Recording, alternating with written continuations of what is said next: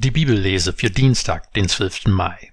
Aus dem 1. Timotheusbrief, Kapitel 1, die Verse 12 bis 20. Ich danke dem, der mir Kraft gegeben hat, Christus Jesus, unseren Herrn. Er hat mich für treu gehalten und in seinen Dienst genommen, obwohl ich früher ein Lästerer, Verfolger und Frevler war. Aber ich habe Erbarmen gefunden, denn ich wusste in meinem Unglauben nicht, was ich tat. Doch über alle Massen groß war die Gnade unseres Herrn, die mir in Christus Jesus den Glauben und die Liebe schenkte.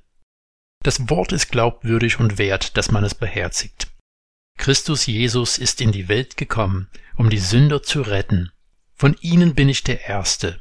Aber ich habe gerade darum Erbarmen gefunden, damit Christus Jesus an mir als Erstem seine ganze Langmut erweisen konnte, zum Vorbild für alle, die in Zukunft an ihn glauben um das ewige Leben zu erlangen, dem König der Ewigkeit, dem unvergänglichen, unsichtbaren, einzigen Gott sei Ehre und Herrlichkeit in alle Ewigkeit.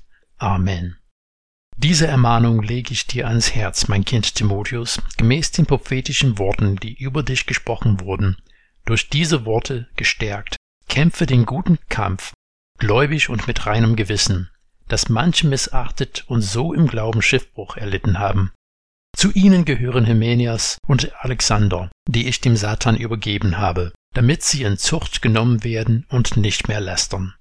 Mit diesem Abschnitt legt der Apostel eine Grundlage, auf die er in dem Verlauf des Briefes aufbauen will. Er bezieht sich auf sein früheres Leben, als er die Nachfolger Christi ausrotten wollte. Er bezeichnet sich selbst als Lästerer, Verfolger und Frevler wir dürfen dabei nicht aus dem Blick verlieren, dass Paulus sich zu keiner Zeit diese Eigenschaften als Ziel gesetzt hatte. Er wollte Gott dienen, musste aber erkennen, dass er in seinem Eifer nicht mehr auf den Geist Gottes gehört hat, sondern nur nach seinen eigenen Maßstäben gewirkt hat. Deswegen ist er umso mehr bewegt, dass Christus Erbarmen mit ihm hat, und er unterstreicht wieder, worum es wirklich geht. Das Wort ist glaubwürdig und wert, dass man es beherzigt. Christus Jesus ist in die Welt gekommen, um die Sünder zu retten. Diese Tatsache steht im Zentrum des Evangeliums und darf durch nichts ersetzt werden, egal wie nobel es erscheinen mag. Noch im selben Atemzug mit der Feststellung der Vergebung für Sünder bezeichnet Paulus sich selber als der Erste davon.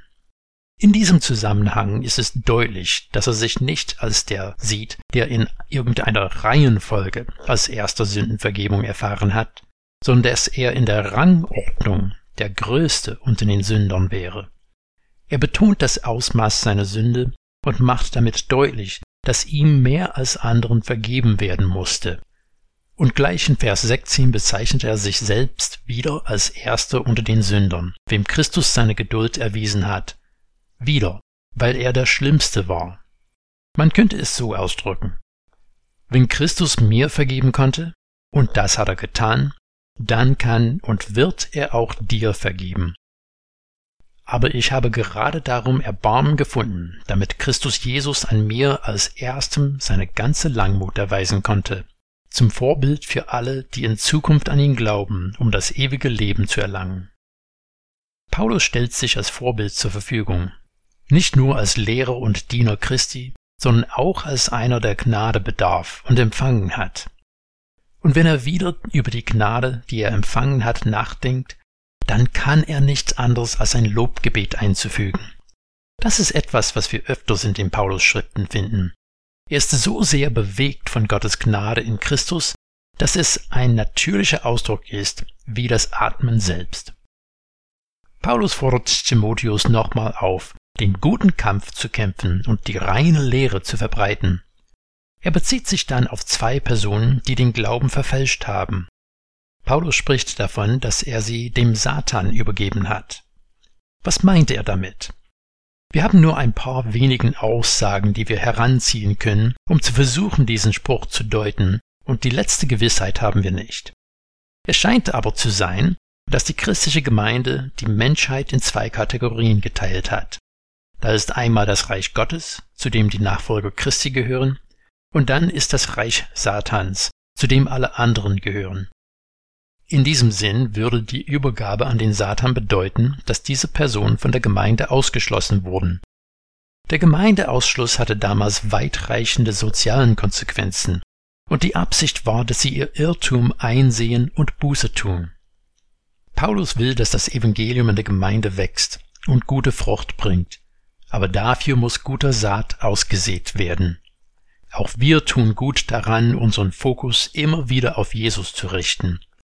Es gibt viele Themen, die uns beschäftigen und bei denen wir uns fragen, ob anderen oder auch wir selbst richtig damit umgehen. Für alle Überlegungen muss Jesus selbst unseren Ausgangspunkt sein, wenn wir im Glauben und mit reinem Gewissen handeln sollen.